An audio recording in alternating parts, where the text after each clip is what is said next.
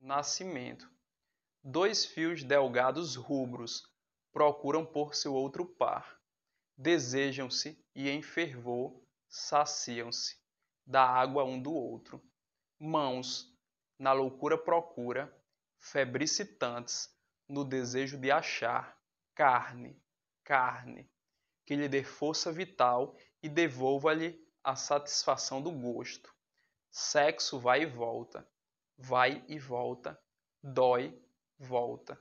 Acostuma, vai, vai e volta, vai e volta, vai e fica. Eis uma nova folha.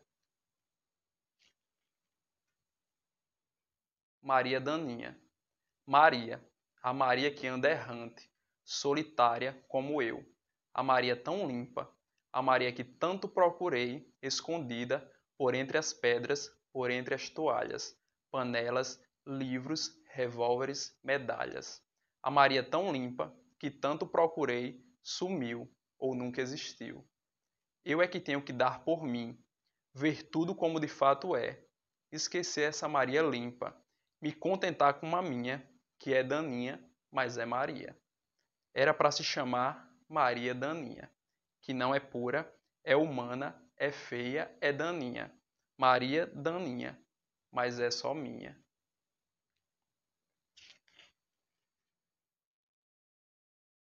Doente memória. Por uns instantes eu quase esqueci como, às vezes, é imprescindível ter momentos novos de sair só. Sair só, almoçar só, perdendo-se em bandeira, perdendo os olhos entre as palavras, perdendo-se na agonia do povo, que corre, conversa correndo, come correndo, bebe correndo, cansado desse cansaço, perdendo-me. Por uns instantes eu quase esqueci, que já uma vez esqueci de minha cidade natal, e lembrei-me das antigas amizades que eu conquistei na infância, e das poucas ralas que foi peneirando na puberdade. Mesmo que eu tentasse, as amizades não me vinham. E só o que me restava era o mar de areia branca. Sentado sobre a areia, arrodeado de areia branca, encontrando-me. Por uns instantes eu quase esqueci que as coisas andam sempre iguais, tristes, banais, caladas, acabrunhadas.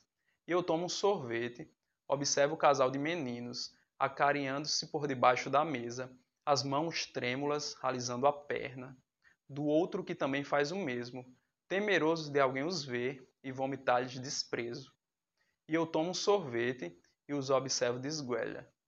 São meninos bonitos que saem por aí tensionando achar a felicidade. Grande batalha interminável.